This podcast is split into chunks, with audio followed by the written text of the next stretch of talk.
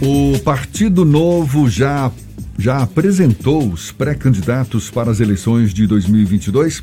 O partido inicia a disputa de outubro com Felipe Dávila para concorrer à presidência da República, além de cinco pré-candidatos aos governos de estados e dois pré-candidatos para o Senado. A legenda pretende ainda dobrar a bancada na Câmara dos Deputados e triplicar as bancadas estaduais. E a gente recebe aqui no Issa Bahia, o pré-candidato à presidência do Brasil pelo Partido Novo, Felipe Dávila. Um prazer tê-lo aqui conosco. Muito obrigado por aceitar nosso convite. Seja bem-vindo, bem-vindo. Bom dia, pré-candidato Felipe Dávila. Bom dia, Jefferson. Bom dia, Fernando. Um grande prazer conversar com você e os ouvintes do Isso é Bahia.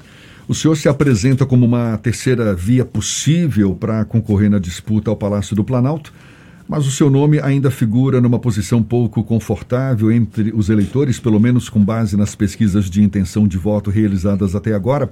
E eu pergunto para o senhor: qual é o trunfo que o senhor tem em mãos para reverter essa preferência do eleitorado e por que os eleitores devem apostar em seu nome para a presidência da República? Olha, Jefferson, o principal trunfo é poder andar pelo país, conversar com as pessoas. Nós precisamos reaproximar a política do cidadão. E o jeito como se faz isso é conversando com as pessoas, é viajando o país, percorrendo o país, como eu comecei a fazer nos últimos meses. E a segunda coisa, por que o meu nome é importante? Porque nós precisamos combater esse populismo de direita e de esquerda. O populismo só piorou a vida do cidadão brasileiro. Os brasileiros perderam emprego, perdeu renda, a inflação está de volta, a economia não cresce há 20 anos. Portanto, continuar a eleger populistas significa perpetuar a miséria, a pobreza, o baixo emprego, a queda do investimento e, por fim, a questão da estagnação econômica. Portanto, o Brasil precisa de uma nova liderança, uma liderança capaz de pacificar o país, restabelecer a confiança das pessoas e dos investidores no Brasil, para poder gerar emprego, fazer o Brasil voltar a crescer. E para isso é fundamental abrirmos a economia brasileira. Nenhum país do mundo fica rico mantendo a sua economia fechada. E é isso que esse populismo vem fazendo há 20 anos, mantendo o Brasil fechado do comércio internacional, empobrecendo o país não conseguindo atrair investimento para gerar renda e emprego. Portanto, esta é uma questão vital para a população. E não é o populismo que vai trazer soluções, como já provou nos últimos 20 anos, que só aumentou a miséria, o desemprego e continua a economia estagnada. O senhor trabalha com a possibilidade de, antes mesmo do início da campanha oficial, abrir mão da sua pré-candidatura e apoiar alguns desses pré-candidatos que aparecem numa posição mais confortável? Não, não pretendemos abrir mão, não, Jefferson, por uma razão muito simples. Não há discussão de propostas. Nós precisamos debater propostas. Desde o início, quando eu iniciei é, essa jornada para disputar a presidência da República, eu mesmo conversei com vários pré-candidatos da terceira via e disse: temos de debater propostas para o Brasil. Como tirar o Brasil deste recorde de miséria, de desemprego e retomada do crescimento econômico? É isso que as pessoas querem escutar. As pessoas não querem escutar a conversa de cacique político tomando café, determinando data que tem que fechar a união da terceira via. Isso não existe. Não é assim que as coisas são. As coisas acontecem em torno da discussão de propostas, propostas concretas para fazer o Brasil voltar a crescer e a gerar emprego. E essa discussão não está acontecendo. Se essa discussão não acontece, não tem meios de nós abrirmos mãos da nossa candidatura em torno do quê? Desse nem Lula nem Bolsonaro, isso não é suficiente para eleger ou para legitimar a terceira via. O que vai legitimar a terceira via é uma discussão concreta de propostas. Portanto, estou aberto sim a debater propostas, mas enquanto ficar esta conversa de caciques eleitorais, caciques políticos, nós não vamos participar desse tipo de, de conversa, porque esse tipo de conversa não oferece o que as pessoas querem a pergunta de como voltar a gerar renda e emprego. Felipe, um dos grandes temas da eleição, pelo menos com o contexto atual, vai ser a questão econômica. Nós vivemos no Brasil um momento de inflação com dois dígitos, sem uma perspectiva muito clara de melhora, uma crise internacional iminente, já que o risco de uma tensão entre Rússia e Ucrânia ainda se prolongar e trazer reflexo aqui para o nosso país. A pauta do Partido Novo, ela tem uma estruturação econômica liberal e que de alguma forma vai de encontro à defesa do que alguns dos outros principais candidatos têm feito do papel do Estado para fomentar a economia, seja com obras estruturantes, seja com o acesso de recursos através da transferência de renda para a população ou da liberação de empréstimos ou estruturas similares. O que você, enquanto candidato, propõe para que o Brasil retome o crescimento econômico e que viva um momento melhor da parte da área de economia, sendo que nós temos um contexto que não é tão positivo agora? Bom, Fernando, você bem disse, todas as tentativas dos populistas de direita e esquerda de usar o Estado como indutor da retomada do crescimento fracassou. Está aí o resultado: 20 anos de estagnação econômica. Só vou te dar um número aqui. De 2010 a 2020, nos últimos 10 anos, o PIB do mundo cresceu 32%. O PIB brasileiro cresceu 2,5%. Esse é, esse é o fato, esse é o retrato. Então, assim, falhamos com essa história do Estado ser o indutor da retomada do crescimento. O que vai fazer a economia voltar a crescer é o mercado. Daí a importância da abertura econômica, de um aumento da concorrência, portanto, de privatização. Isso é vital para fazer a economia voltar a crescer. Eu vou dar um exemplo aqui. Nos anos 80, a telefonia era um monopólio do Estado telefone era um produto de luxo e custava tão caro que as pessoas tinham que declarar o imposto de renda. Assim, botava um terreno, declarei meu carro e uma linha telefônica. Havia pessoas que viviam de aluguel de linha telefônica. Aí veio o programa de abertura desse mercado, privatização, e o que ocorreu? Aumentou a concorrência e linha telefônica hoje todo mundo tem um celular no bolso. Por quê? Porque aumentou a concorrência e tornou-se barato e acessível a todo mundo. Deixou de ser um produto de luxo e virou um produto de acesso a todos os brasileiros. A mesma coisa nós precisamos, por exemplo, no saneamento básico. As estatais dominam o saneamento básico no Brasil. E olha o desastre que é, Fernando. Hoje, 100 milhões de brasileiros não têm acesso a esgoto tratado. 35 milhões de brasileiros não têm acesso à água tratada.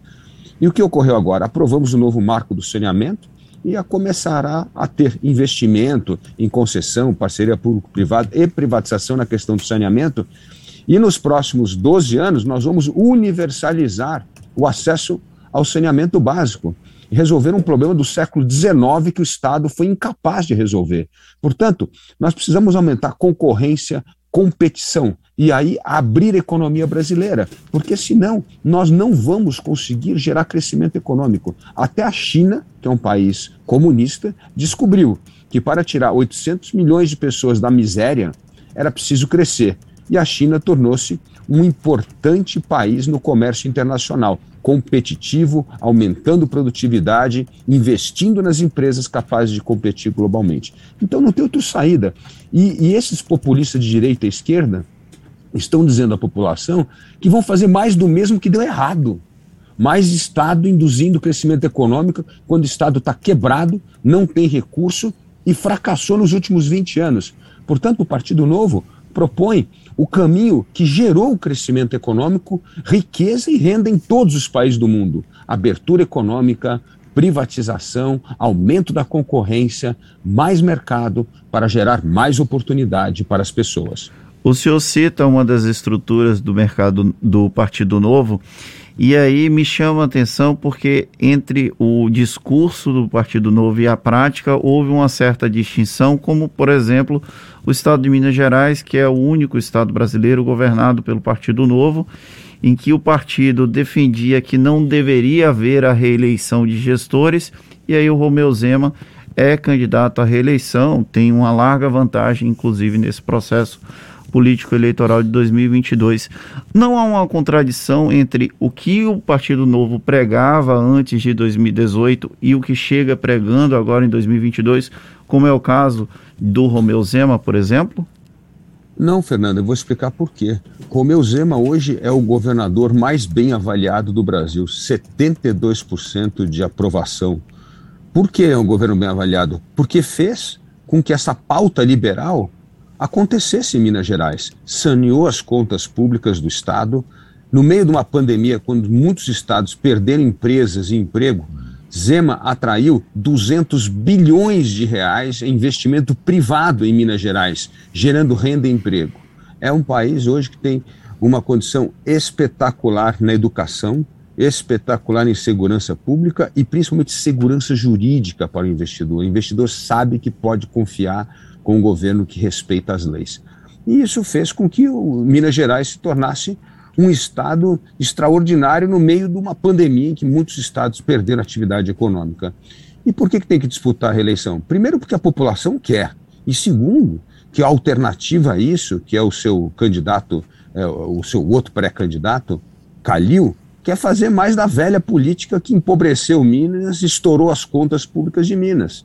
Portanto, o que as pessoas querem, no fim, é bom governo, que é um governo que entregue serviço de qualidade, que gere emprego, que faça o Estado voltar a crescer e que atrai investimento privado. É exatamente o que o Zema fez. Então, o que o Zema está fazendo é defendendo o seu legado com o apoio absoluto dos mineiros e contra um outro pré-candidato que quer voltar às velhas práticas do passado, que foi um desastre para Minas Gerais. Um Estado endividado, incapaz de crescer, incapaz de atrair investimento.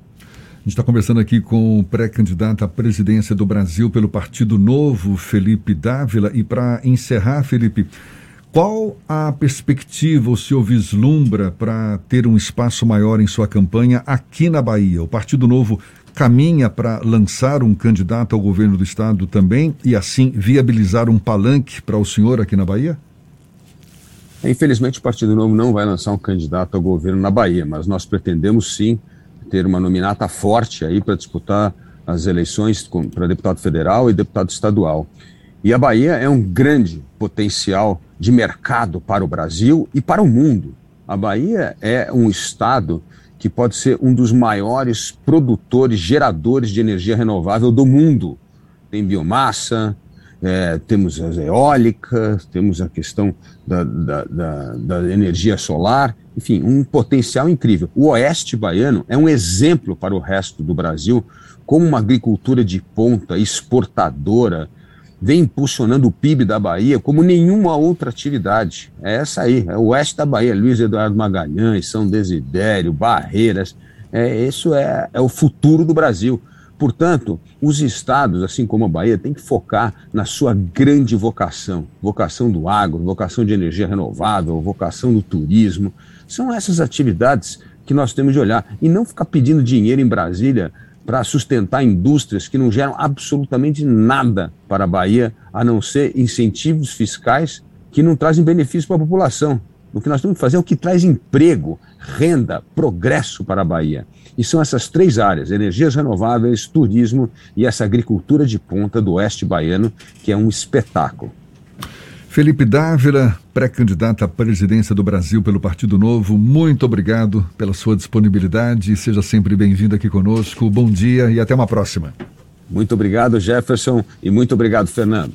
Um grande prazer conversar com você e seus ouvintes. Tá certo, prazer todo nosso e essa conversa também vai estar disponível logo mais na íntegra nos nossos canais no YouTube, Spotify, iTunes, Deezer e Instagram. Agora 8h42 na Tarde FM.